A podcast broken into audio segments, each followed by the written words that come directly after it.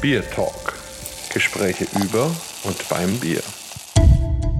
Hallo und herzlich willkommen zu einer neuen Folge unseres Podcasts Beer Talk. Falls ihr noch nicht die Folge gehört habt, die wir zuvor ausgestrahlt haben, dann solltet ihr das vielleicht nachholen, denn wir sind jetzt beim Teil 2 unserer Doppelfolge mit unserem allerersten Beer Talk Gast CCC, der sich dort auch ausführlich vorstellt. Also das könnt ihr dann auch dort hören. Und wir haben gesprochen über ihn natürlich und über die EBCU, über die GBCU, also über die europäischen Bierkonsumentinnenvereinigungen und sind natürlich auch ein bisschen ins Bierphilosophieren gekommen, wie das so ist und all die Aspekte, die eben auch damit zu tun haben. Und in dieser Folge soll es jetzt ganz explizit eben um ein Herzensanliegen, Herzensprojekt gehen, das uns beide eigentlich vereint.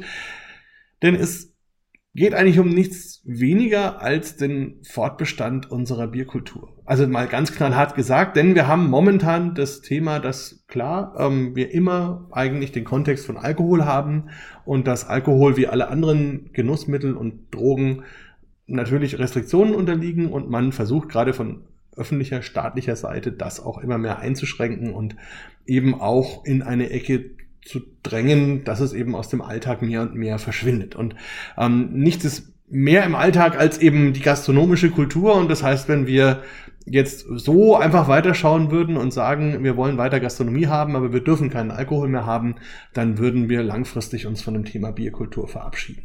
Und das ist eben eine ganz entscheidende Frage, wie gehen wir damit um? Und äh, es gibt, das ist ja das Schöne, eine gute Möglichkeit, wie man als Brauerei, als bierliebhabender Mensch trotzdem sein Kulturgut Bier haben kann und eben mit weniger oder sogar ohne Alkohol und trotzdem das Ganze eben noch mit der Brauerei, mit den Menschen, mit der Geschichte, mit den Orten, mit all dem, was dazugehört, verbunden ist. Und du hast diesen wunderbaren Begriff Wellbeing dafür gefunden und deswegen übergebe ich jetzt auch gerne gleich das Mikrofon und erzähl uns doch ein bisschen vielleicht, wie kommst du überhaupt oder wie kamst du überhaupt zu diesem Begriff? Was bedeutet er für dich und wie waren so die ersten Erfahrungen, als du anderen von dieser Idee erzählt hast? Ja, also das ist tatsächlich eine interessante Reise gewesen. Also ich wurde eben angefragt, äh, ich habe das in der anderen Folge auch erklärt, von der EBCU, kannst du was zu Beer and Health machen? Also Bier und Gesundheit. Und ich habe gesagt, das ist ein super wichtiges Thema, ganz, ganz spannend. Gesundheit ist natürlich uns, ja, das ist eine der ultimativen Werte, aber ich würde gerne das Thema ein bisschen anders framen und wenn ihr gestattet, dass ich das ein ganz bisschen anders angehe, weil ich bin eben vom, vom Fach her bin ich Psychologe und Psychologen haben sehr, sehr wirkmächtige Theorien. Also das ist wirklich eine ganz, ganz tolle Wissenschaftsdisziplin und wir sprechen ganz viel natürlich von Gesundheit, aber Darüber hinaus gibt es natürlich noch was anderes, nämlich Wellbeing. Und äh, ich habe gesagt, wenn ihr mir erlaubt, dass ich das ein bisschen anders gestalte, dann würde ich das sehr, sehr gerne übernehmen. Und wir haben erst zögerlich, haben sie gesagt, ja, aber da ist hoffentlich auch irgendwie Gesundheit in der Box drinnen, äh, die du da bearbeiten wirst. Und dann habe ich gesagt, ja, ja, ich werde über Gesundheit sprechen, aber ich werde dann zu einem anderen Thema überwechseln. Und ich will das ganz kurz erklären. Bei Gesundheit ist es so, ich glaube, ähm, Gesundheit ist ganz zentral. das sehen wir auch an solchen äh, Grußformeln, äh, dass wir zum Beispiel sagen, ich wünsche dir viel Gesundheit oder viel Gesundheit und viel Glück ist dann schon spannender. Also oder ähm, aber es gibt eigentlich kaum sowas wie ich wünsche dir viel Wellbeing oder Wohlbefinden, weil man meist naiverweise denkt, dass der Zustand der Gesundheit einen zu Glück und einem erfüllten Leben führt. Ich glaube, es ist schon wichtig, dass wir die Gesundheit sehr, sehr stark äh, immer im Auge haben. Weil natürlich, wenn du sehr, sehr ungesund lebst, dann wirst du eigentlich manche Sachen gar nicht mehr genießen können. Du kannst frühzeitig sterben, du kannst frühzeitig krank werden, du kannst vielleicht, manche Dinge sind dann unverträglich und die darfst du nicht mehr essen, trinken, machen. Ja, das ist alles ärgerlich. Aber es gibt erstmal so ein paar ja interessante Fälle. Es gibt Menschen, die sind gar nicht so richtig gesund und denen geht's trotzdem besser als Menschen, die gesund sind. Das ist so eine erste Indikation, dass es nicht vollständig das gleiche ist. Health and Wellbeing, Gesundheit und Wohlbefinden. Die zweite Sache ist, es gibt Leute, die sehr, sehr gesund leben, aber kaum Wohlbefinden haben, die sich also über alles Mögliche beschweren, wo, wo das Leben schwer ist, äh, wo immer Probleme auftauchen, weil es ist tatsächlich so, nur deswegen, weil du nicht krank bist, was jetzt eine Definition von Gesundheit wäre, heißt eben noch nicht, dass andere Werte dazukommen. Und das müssen wir erst teilweise erlernen. Manches ist uns auch zugefallen. Und man kann das so ein bisschen Beispiel, vielleicht, ein, vielleicht eine Metapher finden. Also ähm, ich nutze gerne die folgende, die ich mal entwickelt habe, nämlich nehmen wir mal an, es ist eine Epidemie oder eine, vielleicht sogar eine Pandemie, sowas wie Covid-19. Und du sagst, mein oberstes Ziel ist, durch diese Pandemie zu kommen. Wir wissen nicht, wie lange die dauert, weil das weiß man im Vorhinein nicht. Man hat so ein paar statistische Anhaltspunkte aus der Geschichte. Meist dauert sowas zwei, drei Jahre, kann man nachlesen. Äh, Gibt es Datenbanken dazu. Jetzt musst du mindestens zwei, drei Jahre irgendwie gesund bleiben. Wie machst du das? Du könntest dir zum Beispiel einen atombombensicheren äh, Keller, kannst du dir mieten, wenn du die entsprechenden Mittel hast, ähm, oder du kannst dich irgendwo hinbegeben in eine Gegend, wo eben der Virus nicht angekommen ist und ähm, du wirst immer eine Maske tragen, du wirst alles tun, dass du hermetisch abgeriegelt bist. Du triffst keine Menschen natürlich, keine Tiere und so weiter.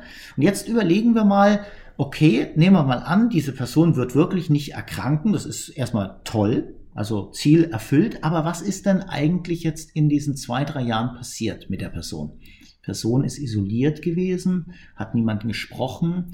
Die Person hat ähm, ganz, ganz vieles nicht erleben können, was ist ich, äh, sowas wie Essen und Trinken, bestimmte Sportarten vielleicht trotzdem weiterhin gemacht, aber immer alleine und vielleicht alles nur virtuell, äh, be, be, was ist ich, besprochen, irgendwelche Probleme und so weiter, aber nie einen Menschen in die Arme genommen, einen Menschen vielleicht geküsst, äh, mit dem Menschen irgendwelche anderen Sachen gemacht haben, die diesen, dieser Person eigentlich Spaß machen.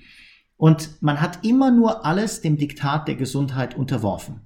Wie schon gesagt, ich negiere nicht, dass Gesundheit sehr, sehr wichtig ist, ist eine Basis, die uns, ja, eben gesund in die Zukunft bringt, aber es bringt uns noch nicht das Wohlbefinden. Da fehlt noch was. Und kulturelle Einbettung, soziale Einbettung, sowas wie ähm, geschätzt werden, geliebt werden, das ist alles ganz, ganz wichtig. Und warum spreche ich jetzt mit bei Bier mit Wellbeing? Naja, wir sehen halt sehr, sehr viele Leute, die tatsächlich gerne Bier trinken, gerne davon erzählen, was sie beispielsweise für tolle Brauereien daheim haben, also mit funkelnden Augen von ihrer Region sprechen, vielleicht auch sowas Leute, die ein bisschen eine Ausbildung haben, mal was gelesen haben, von einem Biersommelier oder einer Biersommeliere gelernt haben, dass man Hopfennoten auseinanderhalten kann. Plötzlich ist das ein spannendes Getränk. Plötzlich sagt man, mein Gott, das ist eine andere Karbonisierung als das oder eine, eine Dose schmeckt vielleicht anders und vielleicht sogar besser als die Flasche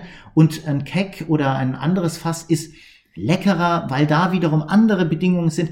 Äh, oder heute schmeckt es mir anders als gestern all diese Sachen, die meist in einem sozialen Diskurs geführt werden, ja, die kann ich eigentlich kaum ähm, erleben, wenn ich immer nur auf die Kalorien achte, wenn ich auf den Alkohollevel achte, wenn ich auf all das achte, was da eben drin ist und was es angeblich mit mir macht.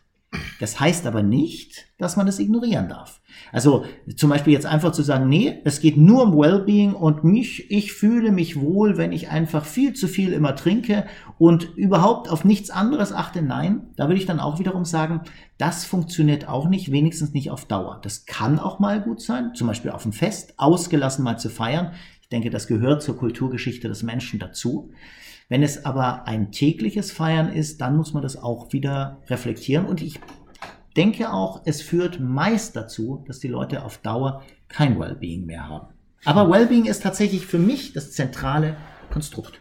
Ja, das ist eigentlich ja so ein Zusatz oder auch Ersatz für das Wort Gesundheit, was ja bei uns oft ein bisschen eng gefasst wird. Also mhm, wir, die meisten sagen ja, Gesundheit heißt, mein Körper ist in einem guten Zustand. Mhm.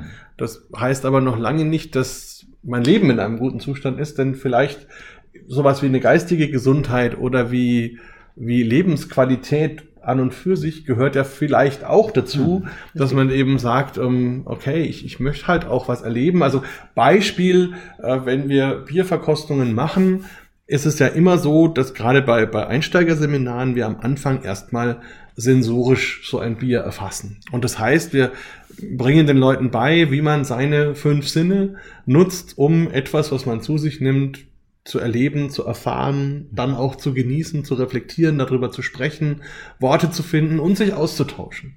Und für ganz viele ist es tatsächlich zum ersten Mal, dass die das machen. Mhm. Und das ist dann auch etwas, wo ich dann im Nachgang schon sehr oft die Rückmeldung bekommen habe, dass das fast so eine Initialzündung war, sich überhaupt mit dem ganzen Thema Nahrung, Getränke, Genuss, Ernährung anders auseinanderzusetzen und viele Leute dann angefangen haben, im Nachgang von so einem Seminar eben auch, was weiß ich, den Wein oder die Limonade oder den Orangensaft oder auch die Schokolade, den Käse was sie normalerweise täglich in sich reingestopft haben, ja, ganz genau. anders ähm, zu erfassen und es ihnen Spaß macht und sie dann zum Beispiel zu dem Käseseminar gehen und, und dann eben da ganz andere Welten und, und Genüsse für sich erleben und dann auch anders reisen und, ähm, und da gibt es tatsächlich auch Lebensläufe, die sich verändert haben von Menschen. Also wie gesagt, das ist, ich bin da nur ein ganz kleiner Faktor, aber es gibt eben Leute, wo ich sagen kann, okay, die haben aufgrund dessen, dass wir zusammengekommen sind, dass wir uns damit beschäftigt haben, ihr Leben verändert. Also fällt mir zum Beispiel unser Erik Berkenkamp ein, unser ja. Stadtführer ja. hier, den habe ich vor 15 Jahren oder sowas gefragt, ob er bei uns den Stadtführungsteil übernehmen kann mhm. bei den Biertouren. Und, und damals hatte der mit Bier nahezu nichts am Hut und hat halt ein bisschen, was wie er es mhm. immer macht, sehr schön zur Stadt erzählt.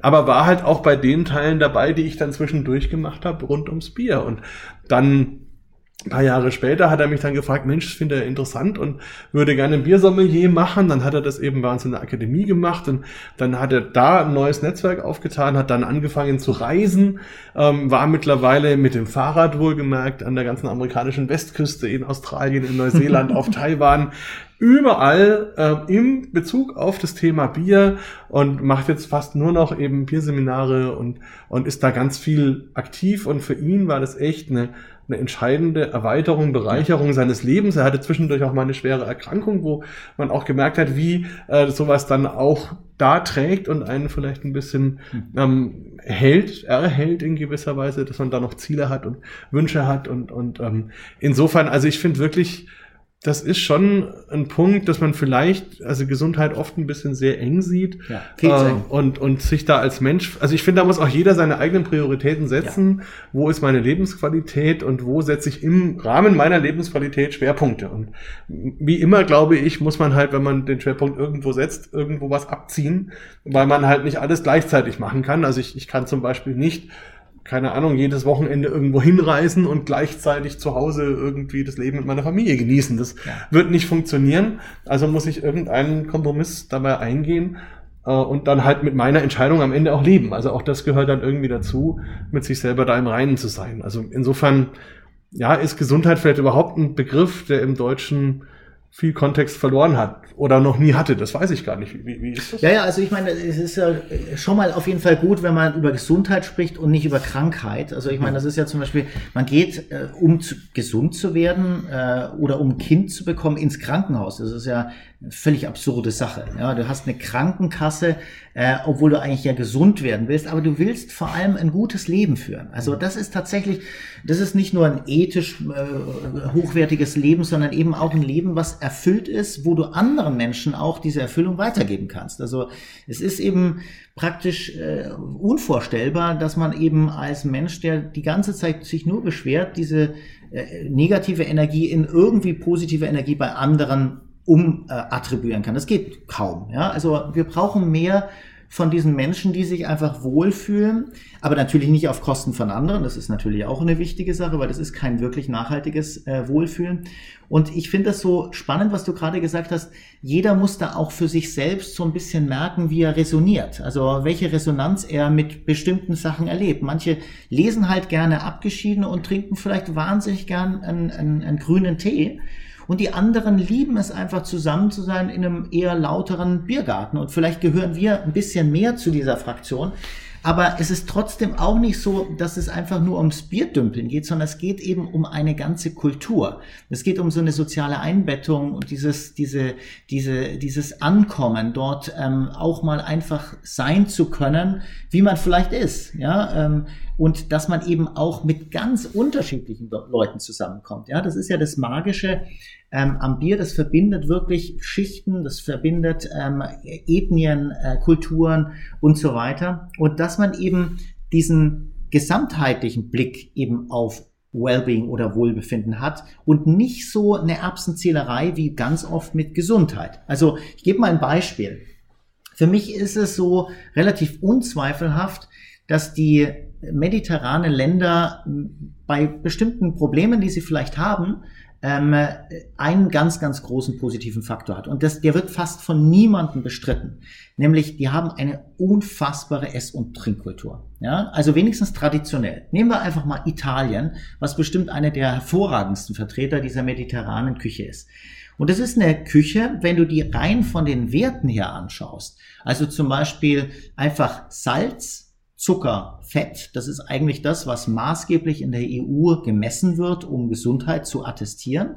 Beispielsweise über den Nutri-Score, der, der macht sowas. Also da kann man eben anschauen, wie die Nutrition, also die Ernährung, wie gut die ist, wie hochwertig die ist. Und dann wird einfach gesagt, okay, wenn da salzig, zu salzig drin ist oder wenn es zu, ähm, zu süß ist oder zu fett, dann wirst du einen Malus kriegen, da wirst du negative Punkte kriegen und dann fällst du halt von A, was hervorragend ist, auf ein E zurück oder bist irgendwo zwischendrin. Und wenn du jetzt mal anschaust, was die verwenden im mediterranen Bereich, dann ist es natürlich vor allem Olivenöl. Ja? Äh, rein äh, messtechnisch ist es Fett. Ja, und da wird auch nicht unterschieden zwischen gesättigten und ungesättigten Fettsäuren. Also ob das ein Bio-Olivenöl äh, ist, ob es ein hochwertiges äh, Extra Vergine ist oder irgendwas, es spielt keine Rolle, es ist Fett. Aber es ist eben nicht einfach Fett. Natürlich kannst du es so deklarieren und du kannst es so bashen, negativ sehen. Fakt ist, Olivenöl gehört nicht nur in die Küche, sondern es ist wahnsinnig lecker, es macht den Leuten Spaß und es ist auch noch gesund. Ja, es ist so, es ist eine verrückte Sache und wenn du aber die einzelnen Sachen rausnimmst, dann ist das immer irgendwo negativ, genauso salzig. Also wenn du natürlich Pasta isst und ähm, dort äh, die gescheit salzt, also sie sind normalerweise sehr in sehr salzigem Wasser, eigentlich wie Salzwasser ist, eben sehr salzig, ja, dann schmecken die sehr, sehr lecker. Aber es ist natürlich ein bisschen problematisch. Nur in dem Moment, wo du ähm, das Ganze wegnimmst, bist du zwar gesunder unterwegs, aber du verlierst halt auch eine, eine Lebenskultur oder eine Lebensfreude und so weiter. Also musst du irgendwie aufpassen. Auf keinen Fall das verharmlosen. Wenn du jetzt die ganze Zeit zu viel Salz, zu viel Zucker, zu viel ähm, von diesen Sachen, zu viel Fett nimmst, ähm, du würdest jetzt äh, gesättigte Fettsäuren die ganze Zeit essen, dann ist das problematisch. Aber wenn man eben beispielsweise, ich nehme mal ein Beispiel, äh, du nimmst ähm, äh, die Vorweihnachtszeit in unserem Kulturkreis, sowas wie Österreich, ähm, Bayern, da machen wir traditionell daheim Vanillekipferl. Vanillekipferl ist eine Sache, die ist analytisch gesehen, ist das eine Katastrophe. Da ist total viel Fett drin, da ist ganz, ganz viel Zucker drin, ein bisschen Salz ist sogar drin. Und ähm, jetzt könntest du sagen, nee, das sollte eigentlich nicht auf den Speiseplan eines heranwachsenden Kindes. Jetzt ist es aber so, vielleicht hat das Kind erstmal diese äh, wunderbaren Vanillekipferl, also eine tolle Plätzchenart, mit der Oma, mit dem Opa, mit dem Onkel oder einer Tante, Mama, Papa, irgendjemand, Geschwistern hergestellt. Das heißt, das ist nicht einfach so gekauft üblicherweise, sondern das ist ein Prozess. Das hat Spaß gemacht, da musstest du Kompetenz erwerben, da bist du stolz drauf, ob es geklappt hat oder nicht. Der Zucker hat natürlich wieder nicht äh, richtig gebappt, aber bei den ersten schon und so weiter. Das ist also wirklich ein ewiger Kampf und es ist eine ganz, ganz tolle Sache. Zum Schluss hat man diese mehr oder weniger gut hergestellten Vanillekipferl und das ist jetzt das Entscheidende, man isst die Vanillekipferl ja nicht jeden Tag. Das ist nicht ein Consumer-Produkt äh, à la longue, das du immer wieder isst, sondern Du freust dich das ganze Jahr, wenn wieder die Küche, die Backstube einfach nach Vanille riecht. Und das sind die Vanillekipferl. Und das ist was Wunderbares und was Magisches. Und wenn du das jetzt einfach siehst als Wellbeing und die äh, Analyse, dass das eben alles eigentlich ungute Sachen sind, die da drin sind, dann merkst du schnell, da gibt es tatsächlich ein Unterschied. Und ich plädiere eben sehr stark für ein maßvolles Wellbeing, wo Gesundheitsaspekte auf keinen Fall ignoriert werden, nicht, dass das falsch verstanden wird, aber dass vor allem mal das große Ganze, was einen beglückt und Freude macht, tatsächlich in Auge, ins Auge genommen wird. Ja, absolut. Und ich finde, wenn wir jetzt sagen, wir waren jetzt bei den ganz normalen menschlichen Grundernährungsstoffen sozusagen, also Fett, Zucker, ähm, Salz, was man da eben so normalerweise hat. Und wenn wir jetzt unser Bier betrachten, dann haben wir natürlich noch einen Stoff, bei dem es grundsätzlich mal einfach per se problematisch ist, mhm, weil wir natürlich sagen, eine körperliche Gesundheit und der Genuss eines Zellgiftes wie Alkohol schließt sich eigentlich aus. Also das heißt, in dem Moment, wo ich sage, ich habe ein alkoholisches Getränk, sei es jetzt ein Bier, sei es ein Brand, sei es ein Wein, ein was auch immer, ähm, kann ich einfach nicht mehr von Gesundheit sprechen. Also da begebe ich mich dann ja sogar in, in justiziable Ecken, wenn ich das als Werbung ja. mache für mein ja. Unternehmen. Richtig. Und das ist ja einfach auch ein wichtiger Punkt, dass man, glaube ich, in einem allerersten Schritt sagt, wir müssen das trennen dass man sagt, okay, wir reden nicht mehr über Bier und Gesundheit, weil dieses und einfach nicht funktioniert, aber wir reden davon, dass wir ja aufgrund dieser Tradition mit diesen Getränken eine ganze Kultur geschaffen haben, die natürlich zum Teil auch daraus besteht, diese Getränke herzustellen, auszuschenken und zu genießen, ähm, aber die man eben auch erleben kann, ohne jetzt direkt Alkohol zu haben. Also sprich, ähm, ich kann dieses wunderbare Gefühl, in einem Brauereigasthof zu sitzen, Richtig. dort was Gutes zu essen, mit Menschen mich zu unterhalten, die Atmosphäre zu genießen, dieses jahrhundertealte Gebäude, ähm, die wunderschönen Braukessel, was auch immer da alles ist, die Stories, kann ich alles erleben, auch wenn ich in meinem Glas, sage ich jetzt mal im Extremfall, Mineralwasser habe. Deswegen bin ich da trotzdem nicht fehl am Platze und bin trotzdem Teil dieser Kultur, ja. der gastronomischen Kultur und gewisserweise auch Teil der Bierkultur. Und ich glaube, das finde ich ganz, ganz wichtig, dass wir halt in, in ersten Schritt einfach mal sagen, wir können diese Kultur nur retten, wenn wir das eben von dem Alkohol per se trennen. Und das heißt, in dem nächsten Schritt muss ich dann sagen, okay, und trotzdem habe ich ja, wie wir gerade besprochen haben, Menschen, die eben sagen, für mein persönliches Wellbeing, für meine Lebensqualität gehört es zum Beispiel dazu, ab und zu mal ein oder zwei Gläser Bier oder einen Brand oder einen Wein oder irgendwas zu trinken und vielleicht auch mal irgendwann einen Abend mit meinen besten Freunden mit vier, fünf Bier in so einem ja. Gasthaus zu haben. Das habe ich für mich in meinem persönlichen Setting so festgelegt und lebe für mich auch mit den Konsequenzen, die das hat. Aber trotzdem ist das dann ja eine persönliche Entscheidung, die nichts mit, mit, dem, mit der Basis zu tun hat, dass man diese Kultur hat. Und das bedeutet auf der anderen Seite, dass die Brauereien natürlich, wenn sie per se als Hersteller von alkoholischen Getränken dann schauen wollen, wie kann ich in die Zukunft gehen, für sich ein Produkt oder Produkte erfinden müssen oder finden müssen, ähm, wo sie dann eben sagen, ich habe auch für diese Menschen ein Angebot, die genau. eben sagen, ich will weniger oder bei manchen Anlässen vielleicht gar keinen Alkohol trinken. Und das, da gab es ja früher auch schon Antworten, das darf man nicht vergessen. Also viele Brauereien stellen ganz normale alkoholfreie Getränke wie Mineralwasser, Limonaden, Saftschorlen oder sowas her. Also es ist nicht so, dass das jetzt was völlig Neues ist. Ähm, Brauereien schenken Biermischgetränke aus. Also das klassische Radler war ja nicht nur ein Getränk, das irgendwie süßer war, sondern eben auch eins, was weniger Alkohol hat. Und seit einiger Zeit gibt es eben auch verschiedenste alkoholfreie Biere oder alkoholarme Biere. Auch das gehört mittlerweile zum Sortiment. Und ich glaube, das ist einfach ein Teil dieses Dienstleistungsspektrums, was so eine Brauerei einfach entwickeln muss und auch ein Selbstverständnis. Ähm, und das vielleicht als letzten Punkt von meiner Seite aus, was auch ganz wichtig ist, wir haben ja einen zunehmenden Anteil in der Bevölkerung, gerade in den jüngeren Generationen, die sagen wir mal so jetzt zwischen 15 und 30 sind, die eben sagen bewusst, ich will keinen Alkohol trinken und ich habe überhaupt gar kein Verständnis dafür, wenn irgendjemand ähm, Alkohol trinkt. Genau, aus und, religiösen Gründen, kulturellen Gründen und so weiter. Genau, gibt da tausend Gründe. Völlig in Ordnung. Äh, und und klar, das ist vielleicht auch eine Minderheit, wobei es gar nicht mehr so wenige sind. Aber es ist eben auch so, wie gerade gesagt, es sind ja soziale Wesen. Das heißt, wenn ich jetzt, sagen wir mal, eine Familie habe oder einen Freundeskreis, sagen wir mal, das sind zehn Leute, und davon habe ich zum Beispiel zwei, die einfach sagen, nee, ich möchte, ich möchte was genießen, aber ich möchte jetzt keinen Alkohol. Und dann gehe ich eben oder habe ich die Möglichkeit, irgendwo hinzugehen und habe dann die Wahl eben zwischen, sagen wir mal, einer traditionellen Brauereigaststätte, wo ich halt die Wahl habe zwischen einem, einem hellen, einem dunklen Bier, einem Weizen und einem stillen Wasser. Mhm. Oder ich habe eben eine andere Gaststätte, wo ich eben sage, ich habe auch zwei, drei verschiedene normale Biere. Dann gibt's vielleicht ein leichtes Bier, ein alkoholfreies Bier, vielleicht zwei, und oh, vielleicht auch eine, eine, eine Fassbrause oder ja, irgend sowas. Genau. Und, und halt einfach ein gewisses Spektrum, wo dann auch diese Leute glücklich werden. Dann ist es ja logisch, wo diese ganze Gruppe hingeht. Also das entscheiden sich ja nicht nur die zwei, woanders hinzugehen, sondern alle zehn gehen woanders hin. Und das ist, glaube ich, was, was viele Brauereien noch nicht so ganz verstanden haben, dass es nicht darum geht, dass sie diese wenigen glücklich machen, sondern dass es darum geht, die Kultur besteht aus vielen, die aber alle glücklich sein wollen und da muss ich die beiden eben auch mit einschließen. Und das ist ein Lernprozess. Also den hatten wir ja gerade erst bei vegan und vegetarisch. Also auch da haben wir erst vor kurzer Zeit die Schwelle überschritten, dass es maximal Käsespätzle gibt. Äh, auch da gibt es mittlerweile ein größeres Angebot. Und wie ist das von der psychologischen Seite? Habt ihr das auch? Seht ihr diese Entwicklungen? Ja, ja, die, die Entwicklung gibt's ganz, ganz klar. Und ich meine, das Wichtige ist eben dieser Inklusionsaspekt. Also die die Problematik ist ja, dass man bis vor kurzem sich tatsächlich moralisch über die Leute gestellt haben, die eben etwas gemacht haben, das jetzt erstmal von der Norm abgewichen ist. Aber von der Norm abweichen, das ist immer eine spannende Sache. Sich dem zu stellen, ist eine spannende Sache, weil man sich natürlich neu reflektieren muss.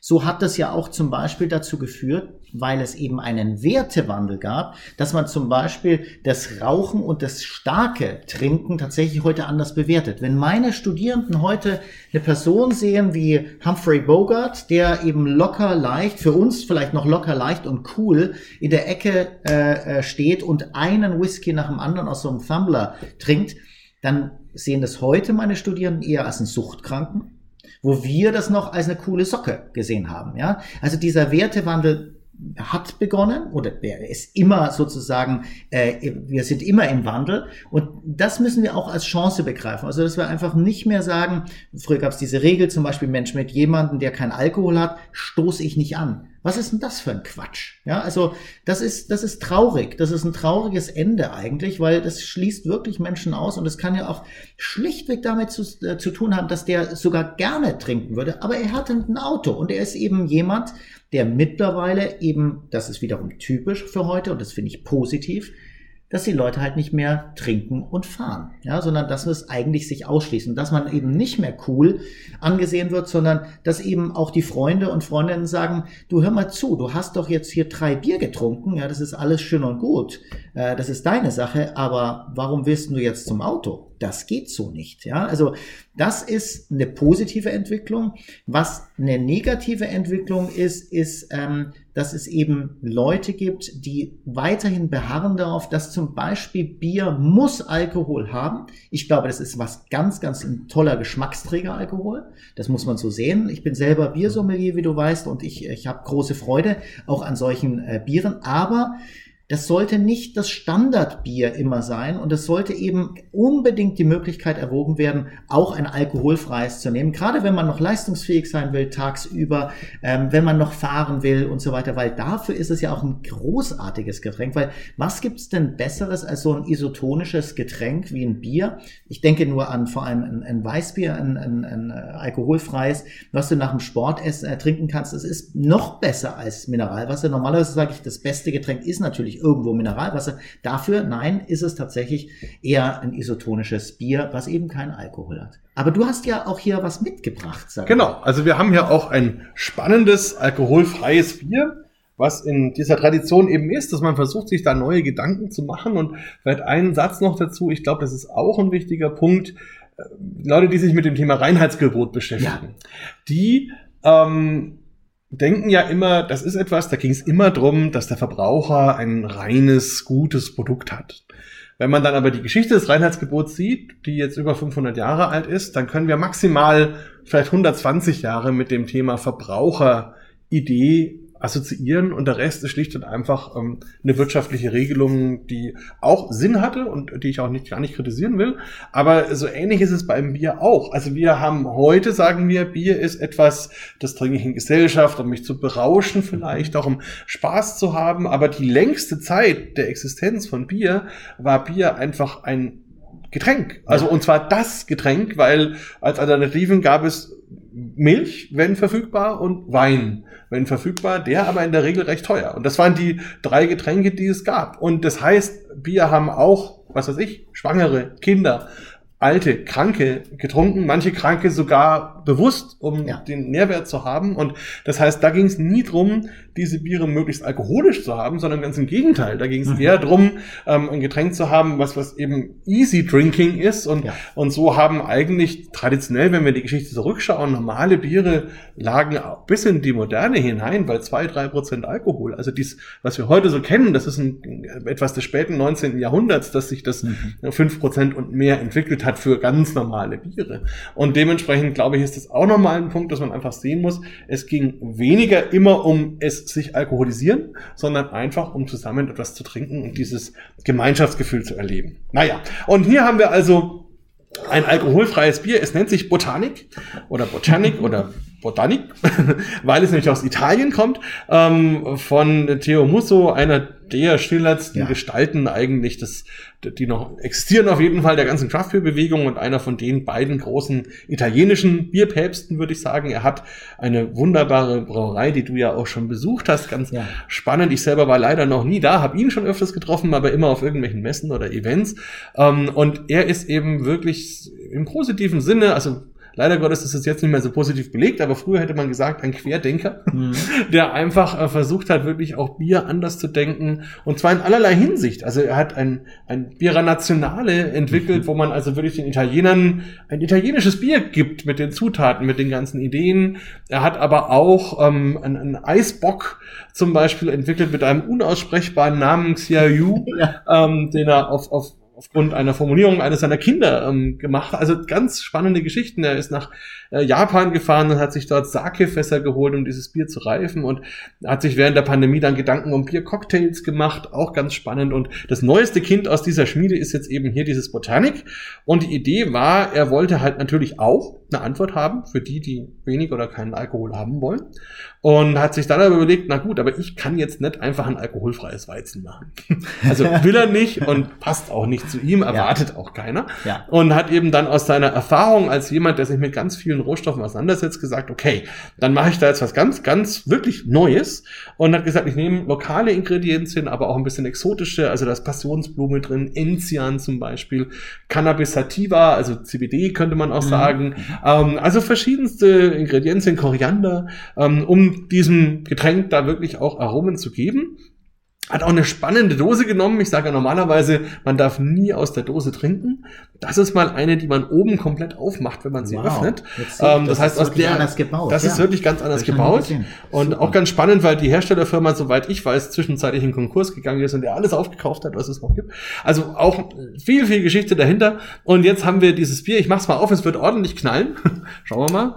Wow. Ja, da ist Druck ja dahinter, super. ein lebendiges Produkt.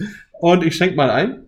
wow. Das ist ja echt ein Erlebnis. Also jetzt habe ich ein bisschen mehr Schaum produziert, als ich Ja. eigentlich wollte. Tut mir leid. Aber das ist hier Riecht eben so. auch gut. Also Hintergrund, ich habe es schon ein bisschen bei mir. Also es ist nicht über dem MHD, aber es ist eben ein Bier, was lebt und lebendig ist und weiter sich entwickelt und deswegen mehr Druck aufbaut. Deswegen haben wir den jetzt hier so in der Flasche auch gehabt. Und was wir auf jeden Fall sehen, ist ein richtig schöner weißer Schaum. Wir haben eine, ja, eine hellgelbe Farbe. Also strohig, ne? Ja. Strohig, genau, so leicht trübe und wir sehen auch die Kohlensäure und ja, riecht auch interessant. ne? Ja. Viele Gewürze. Ja, so, so Wein und Zitrus, Wein, Zitrus. und dann eben diese Gewürznoten, genau. Mm, Sehr lecker.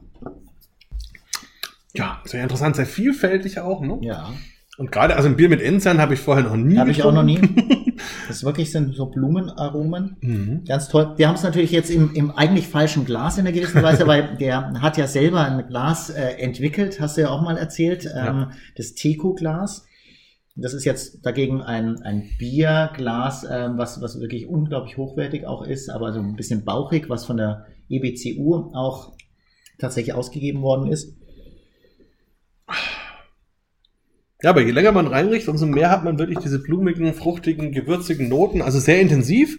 Als Bier im Gaumen eher etwas leichter. Ja. Aber wenn man sich jetzt überlegt, wo sind wir? Wir sind ja in Italien, äh, viel Sonne, schöner Nachmittag da in seinem Biergarten. Man hat die, die wunderschöne Landschaft drumherum und da sitzt man gerne, trinkt sowas und das ist dann eben eine tolle Alternative, sage ich jetzt mal, auch zu einem Cola oder so. Ja, ja. Und das ist, glaube ich, auch was, was Leute immer nicht so ganz verstehen oder sehen wollen.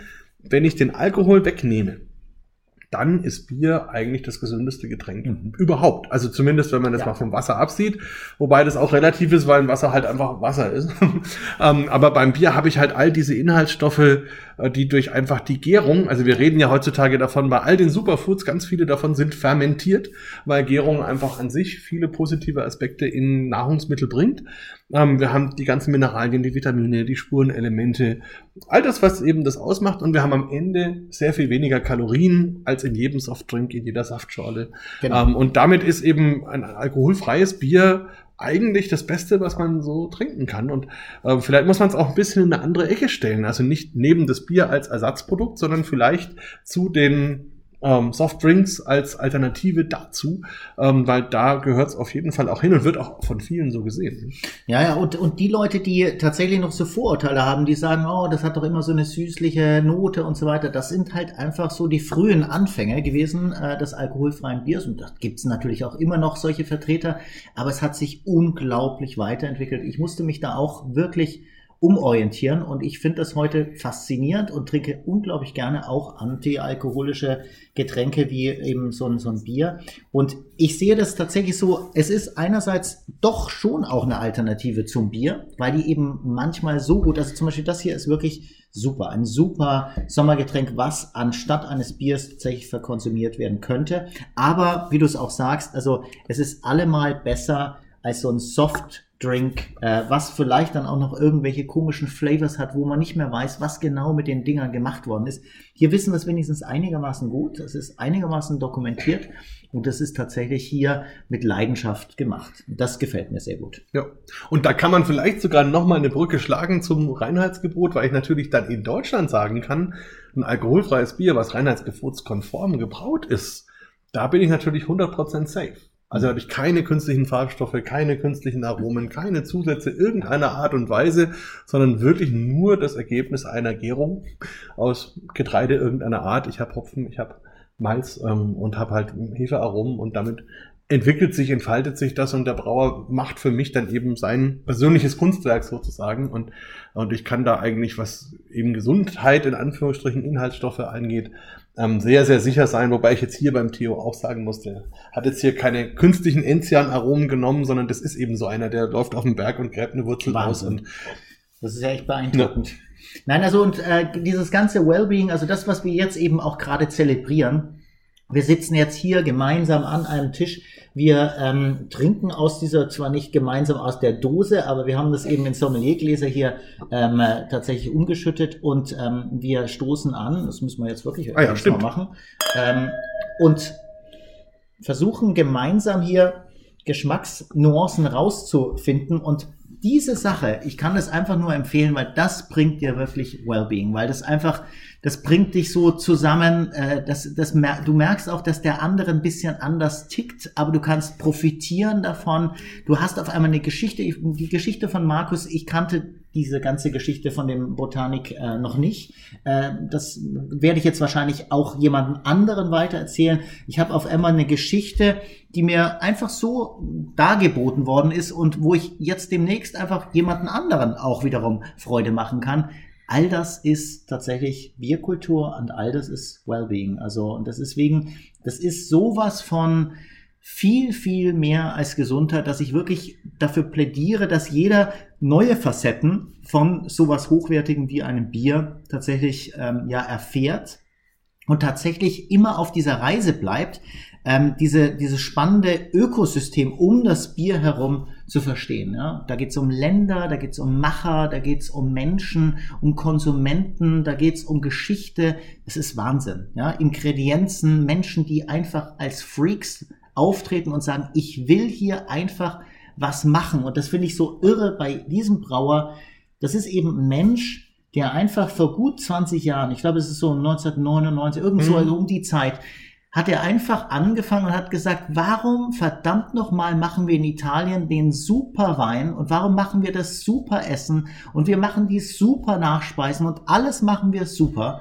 Und es ist auch so, in Italien macht man so unglaublich gute Sachen, aber bei dem Bier war das eben noch nicht so ganz sichtbar, weil es große Brauereien nur gab, die das einfach relativ sorglos äh, behandelt haben. Und dann hat er gesagt, nee, wir machen das jetzt auch mal super.